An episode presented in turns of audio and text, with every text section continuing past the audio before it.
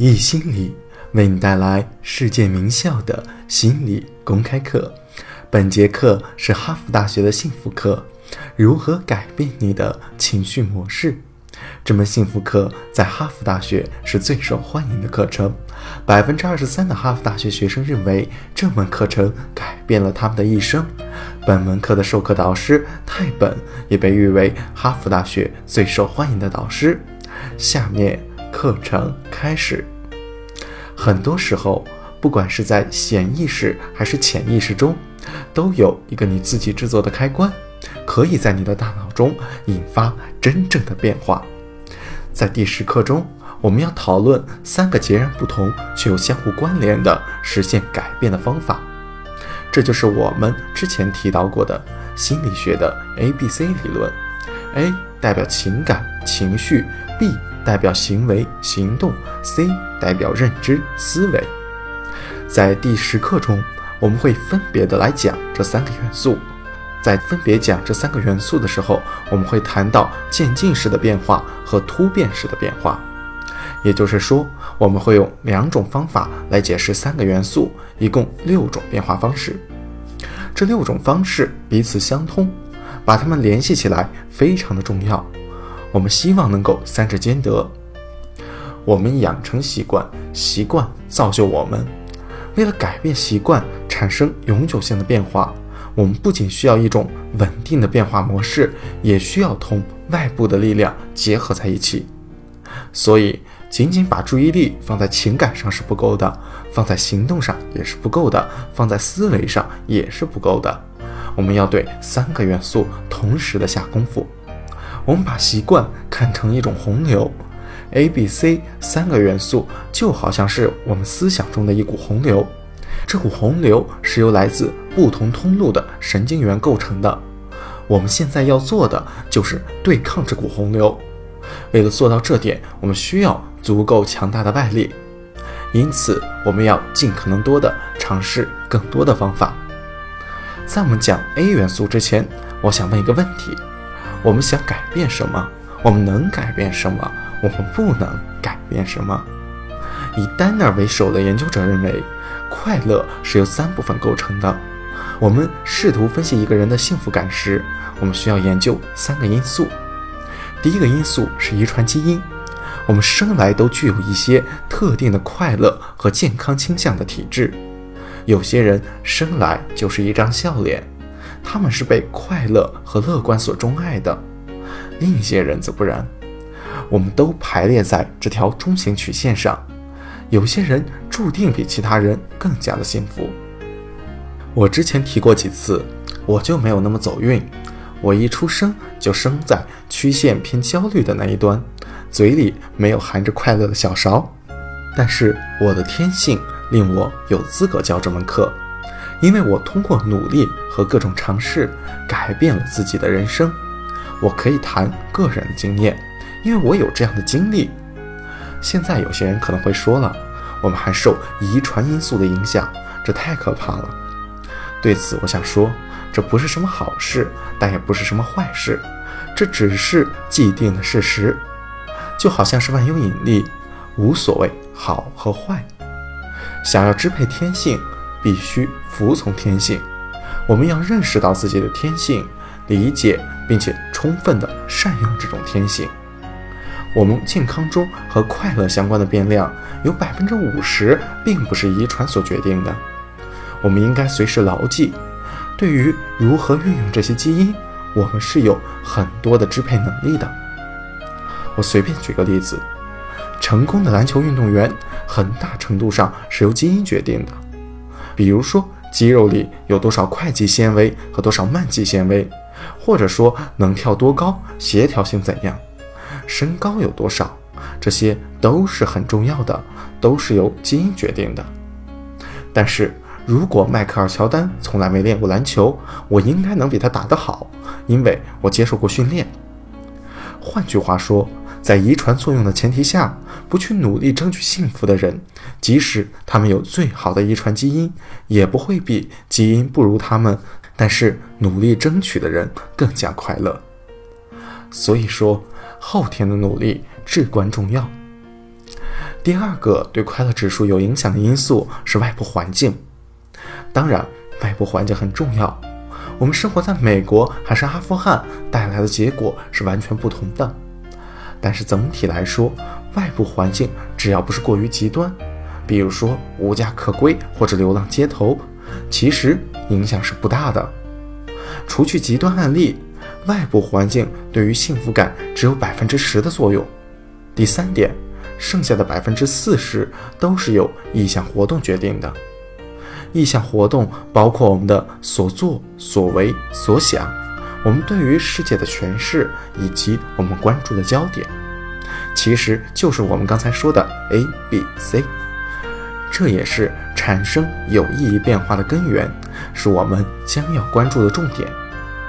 我们或许不能改变遗传基因，外部环境一定程度上来说也不容易被改变，能够产生足够影响。能够被我们所掌控的内部活动，是我们对于世界的诠释。现在我来讲一下如何改变 A 情感。情绪是一种链接，更多的是从逻辑上、语言上将情感、动力、动作连接在一起。我们要行动，必须要有情感。现在我从两个方面谈情感，首先是渐进式的变化。感兴趣的朋友可以在本节课的配套冥想环节进行练习。Terry 在他的《情感炼金术》一书中写道：“专注力意味着看到事物的本来面目，而不是试图改变它。关键是要消解我们对于负面情绪的反应，而不是去抵制情绪。这就是所谓做人的权利。随着情绪，感受情绪。”在这个过程中，呼吸吐纳，很多时候如此一来，你的情绪就被消解掉了。随着这种情绪的消解，令人痛苦的情感也会被逐渐的消解。大家会发现，即使是这种渐进式的变化，只有短短八周的日常冥想，我们的大脑也会开始改变形状，我们的免疫系统会得到增强。而且不一定是一天五小时的冥想，有的时候一天二十到三十分钟就足以带来变化。这个过程是循环渐进的，是缓慢的。希望大家能够用一生去实践，这是一个终身疗法。下面的例子是从突发变化的角度来分析我们的情感。举一个临床心理学的研究。是关于创伤后应激障碍的，有成千上万的文章都关于创伤后应激障碍，我们也对他们做了相关的研究。当我想到它时，我对自己说：“好吧，这是一个突发式变化的案例，非常突然的变化。因为实际上，当我们有创伤之后，很多人的一生因为创伤后应激障碍从此改变了。”它实际改变了我们大脑中的化学物质，改变了我们的大脑结构，建立了新的神经通路，破坏了很多以前的神经通路，全都是因为一个单独的经历，就好像是一个大锤一下砸了上去。很不幸的是，这是一种非常常见的疾病。我上次说过了，百分之三十的越战老兵有创伤后应激障碍。百分之八十的第一次海湾战争的老兵有创伤后应激障碍。九幺幺刚过去的时候，在纽约，创伤后应激障碍的患者从两万暴涨至六万。这对人是有影响的，影响了我们的大脑功能。这种影响很多时候是终其一生的，这是突发式的变化，伴随着创伤而来。比如，在战争中的恐怖经历会影响我们的余生，影响整个人生。这是一种休克疗法，是一种消极的休克疗法。创伤后应激障碍是属于临床心理学的范畴，就是所谓的消极心理学。而当人们开始关注积极心理学的时候，研究发现，实际上更多的人在经历创伤后得到的是成长，而不是应激障碍。然而，没有人提到创伤后的成长，每个人都知道创伤后应激障碍，这又是一个人们不愿去关注正面事物的案例。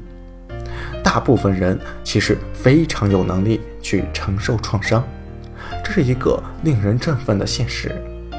如果人们知道这是可能的，是常见的；如果人们不会对经历创伤后的成长感到羞愧，那么我们将会有更多自我实现的预言，也会有更多人拥有创伤后成长的经历。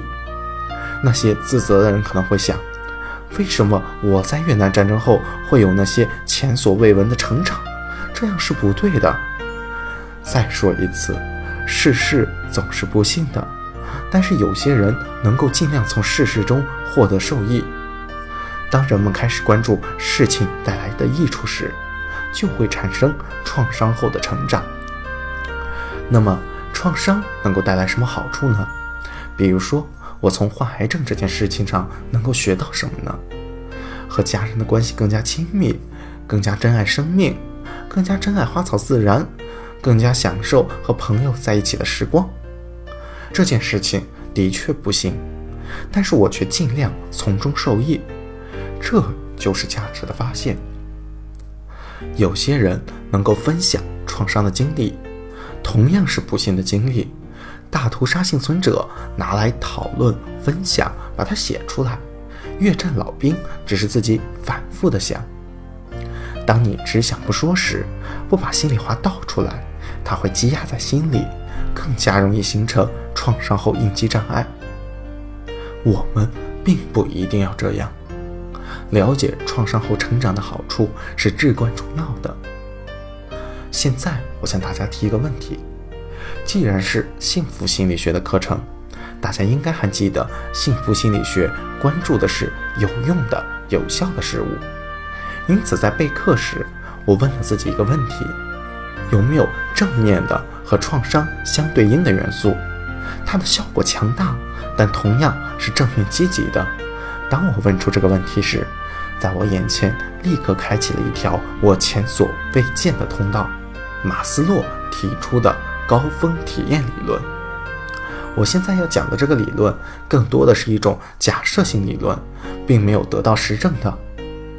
我在这门课上讲的理论都是经过大量研究证实的，只有这个领域是假设性的。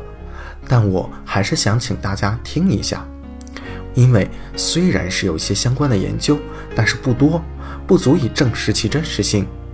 但我还是想请大家听一下它。有没有道理？什么是高峰体验？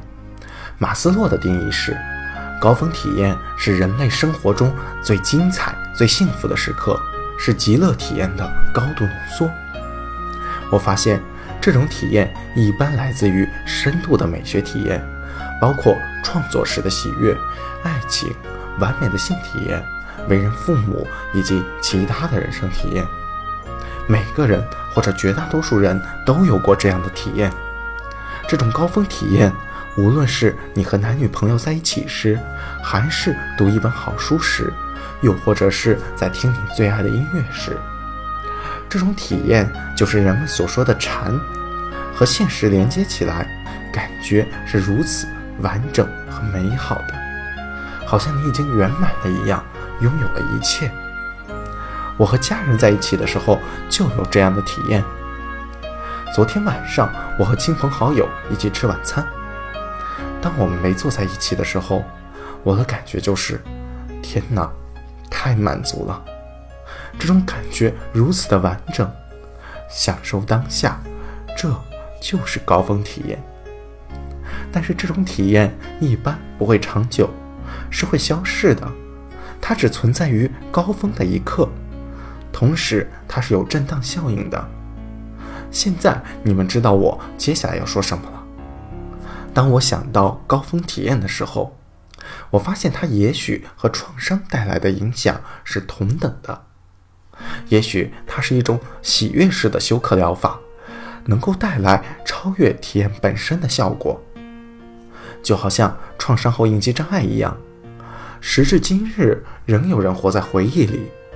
这些回忆仍然影响着他们的大脑，创造着新的神经通路。所以说，高峰体验是一种喜悦式的。相关的研究很少，但我认为这个理论是有效的。其中一个研究是由马斯洛的学生做的，他的研究是，生过小孩的妇女有时候在生小孩时会有那种高峰体验，这种体验改变了他们的人生。体验的后果就是他们变得更加的自信，更加的宽容，更加的友善，更加的快乐。一切都源于一个单独的人生体验。一种喜悦式的休克疗法，这种体验发生在他们身上，对他们意义非凡。这个实验是五十年代初期做的，现在这种情况对于男士也很常见了，因为现在的男士比起以前更容易出现在出生孩子的现场。